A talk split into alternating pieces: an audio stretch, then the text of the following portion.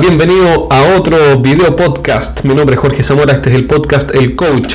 Eh, digo video podcast porque originalmente yo, hacía estos programas como audio solamente y alguien me dio el consejo de que empezara a hacer videos. Me pareció un buen consejo, entonces ahora son video podcast, que es esencialmente lo mismo, pero bueno, con video. Así que si quieres ver estos programas, lo puedes ver en nuestro canal YouTube, pero bueno, si quieres escucharlo como audio, creo que es lo más conveniente porque, en mi opinión, que es lo que hago yo, yo escucho podcast de otras personas con las que aprendo, desde podcast de historia, podcast de, marketing, la mayoría, de ventas, etcétera, lo hago mientras manejo en el auto. Y así evito escuchar malas noticias y las catástrofes, que son básicamente el oficio, el negocio de los programas de radio. Así que mientras vas en el auto vas escuchando, idealmente puedes ir escuchando y aprendiendo eh, estrategias de venta en este caso y otras cosas más. Vamos al programa de hoy día. Me hicieron una pregunta en la fanpage, tenemos una página eh, web, una página de Facebook, perdón, que se llama Podcast El Coach. Bien simple, buscas Podcast El Coach en Facebook y aparecemos ahí.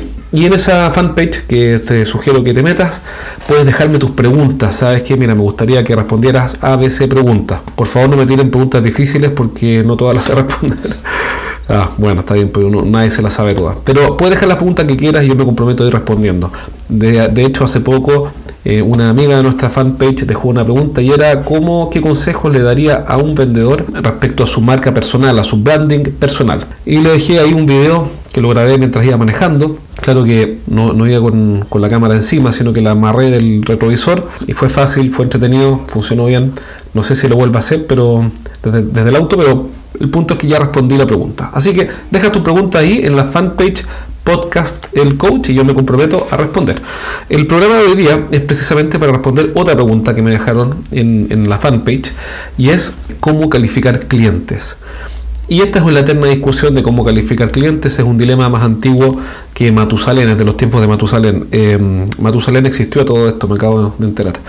Eh, calificar clientes, ¿por qué es clave? ¿Por qué es tan importante? Bueno, porque cuando el vendedor, tu, el vendedor de tu equipo está frente a un cliente, tiene que detectar cuanto antes si es que está perdiendo el tiempo o no. Y es básicamente lo que uno tiene que hacer en la vida con todo tipo de cuestiones, desde personas, amigos, familiares, bueno, con los familiares es medio difícil. Pero el punto es que las personas tienen que ser muy selectivas con su tiempo. Los vendedores tienen un insumo y ese insumo es el tiempo. Y por ende, si es que mm, no discriminan rápidamente si están o no frente a un buen, candidato, un buen cliente potencial, y gastan tiempo, y no lo logran invertir. La palabra inversión, me explicaron el otro día, viene de invertir los flujos. Primero los flujos son negativos, después se invierten y son positivos. Entonces pasan de tener una oportunidad de inversión a un gasto de tiempo donde nunca recuperan lo invertido, que es su tiempo, ese es el insumo del vendedor. Entonces calificar clientes es clave porque mientras antes se dé cuenta de con quién está hablando, antes va a poder tomar la decisión de seguir avanzando, profundizar o irse. No tiene nada malo eso. Entonces, sobre calificar clientes se ha hablado mucho. No voy a aportar algo que nunca se haya dicho, ni una pregunta que nadie jamás sospechó. Pero lo más usado es el BANT, que es el típico B larga ¿eh? o B larga AN de noviembre T, BANT, que es el acrónimo de Budget Authority eh, Need y Timeline. Eh, timeline o time lapse, no, time, timing, el tiempo. Es decir, si que tiene el presupuesto, si tiene la autoridad para tomar la decisión, si tiene la necesidad, need, y T de time, o timing, o como quiera que se diga. Y, a la gente le encanta el BANT porque el BANT, hablar de BANT como regla práctica, le simplifica la vida a la gente. La gente, los vendedores quieren eh, reglas prácticas, no quieren complicarse la vida, quieren cosas simples. Eh, y los gerentes también quieren cosas simples, aunque les gusta más complicarse la vida, en mi opinión, es lo que he visto. ¿Cuál es el punto? El punto, y creo que me aporte a este asunto de la calificación de clientes, no es sobre el BANT, que es algo que ya se sabe, sino que tengas algunas cosas en vista. Una de las preguntas del BANT es cuál es el presupuesto que usted tiene eh, para este negocio, para esta toma, para esta decisión o para esta inversión. Que cuando vendes productos nuevos, por ejemplo, eh, productos que el cliente no conoce o que si bien sabe que existen, no tiene conciencia de que los necesita, bueno, el presupuesto es cero, obviamente. Es decir, si estamos en el año 80 y llegas con un iPhone y le preguntas a tu cliente, tu vendedor le pregunta a su cliente cuál es el presupuesto que tiene para comprar iPhones. Lo más probable es que le digan, uno, no sé qué es un iPhone y dos, no tengo presupuesto. Otro escenario, para ejemplo anterior, eh, siguiendo el ejemplo anterior, es que mm, no tenga necesidad. Pero una cosa es que no tenga necesidad y otra es que no tenga la conciencia de que tiene esa necesidad. ¿Qué es lo que te quiero decir con, con, esto? Y este es mi primer punto sobre la calificación de clientes. Que las herramientas como el BANT son herramientas, no, no, no, no, reemplazan el sentido común ni los principios ni nuestra capacidad de pensar, reflexionar y mirar las cosas de varias perspectivas. Entonces, no te enamores del band, si es que estás enamorado del band, hay gente que se hace tatuajes con la palabra band.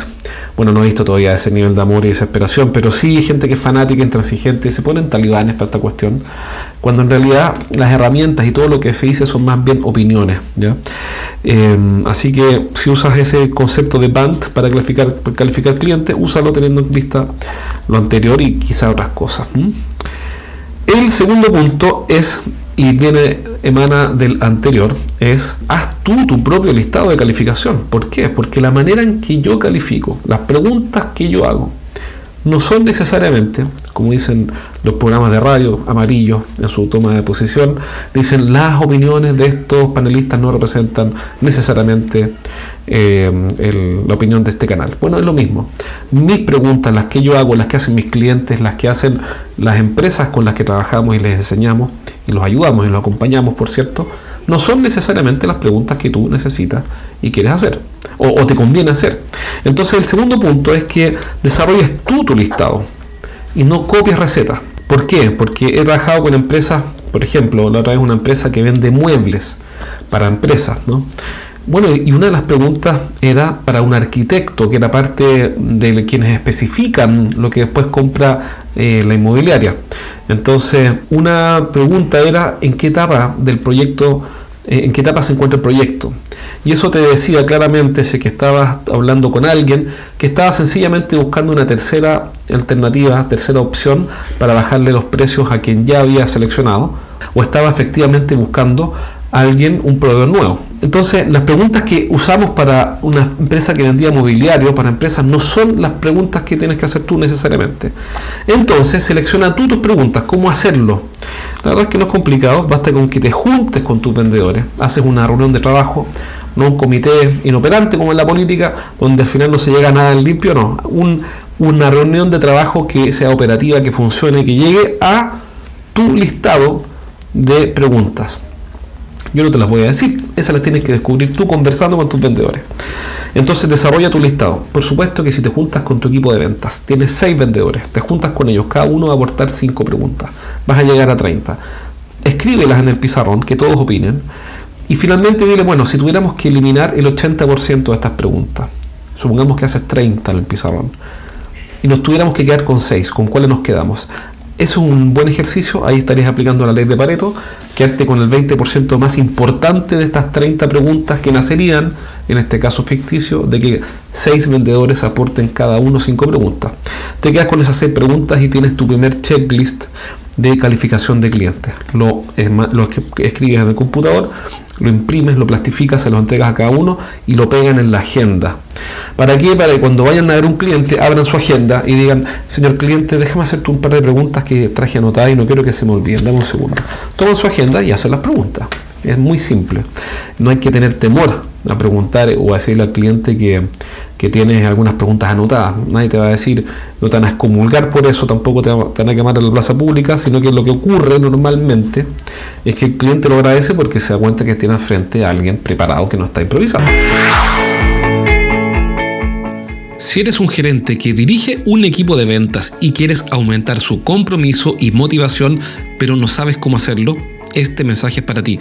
En mi programa de apoyo continuo para quienes lideran equipos de venta, trabajamos online, hombro con hombro, en tus principales desafíos para que finalmente tu equipo de ventas despegue. Envíame un correo a jorge.estrategiasdeventa.com con el título Información y te voy a responder rápidamente con todo lo que necesitas saber.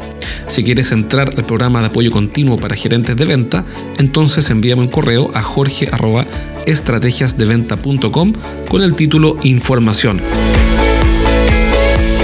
Y por último, bueno, sé que me van a decir, bueno, pero ya dame algún par de preguntas. Bueno, algunas preguntas que yo usaría borrando con el codo todo lo que acabo de decir, pero bueno, déjame sugerirte o darte algún par de ideas. Una pregunta que puedes usar es, ¿cuáles son los criterios que van a usar para tomar esta decisión? ¿Por qué? Porque va a depender de qué tan avanzado estés en, el, en la toma de decisión, cuánto tiempo tengas para influir o agregar valor antes de que tomes la decisión. Por ejemplo, si, si van a tomar la decisión por precio y van a cerrar el negocio en tres días más, tienes poco tiempo para educar e influenciar a tu cliente. Por ende, el precio va a seguir siendo un gran driver o gran criterio de decisión. Y en ese caso, si tienes precio alto porque tienes un producto premium, tienes pocas posibilidades y eso te dice cuánto tiempo invertirle a esa oportunidad, por ejemplo. Otra pregunta que haría, por ejemplo, es qué problemas quieren resolver. Yo sé que es medio obvio, pero, pero no es tan obvio porque muchas veces nadie le hace esa pregunta al cliente.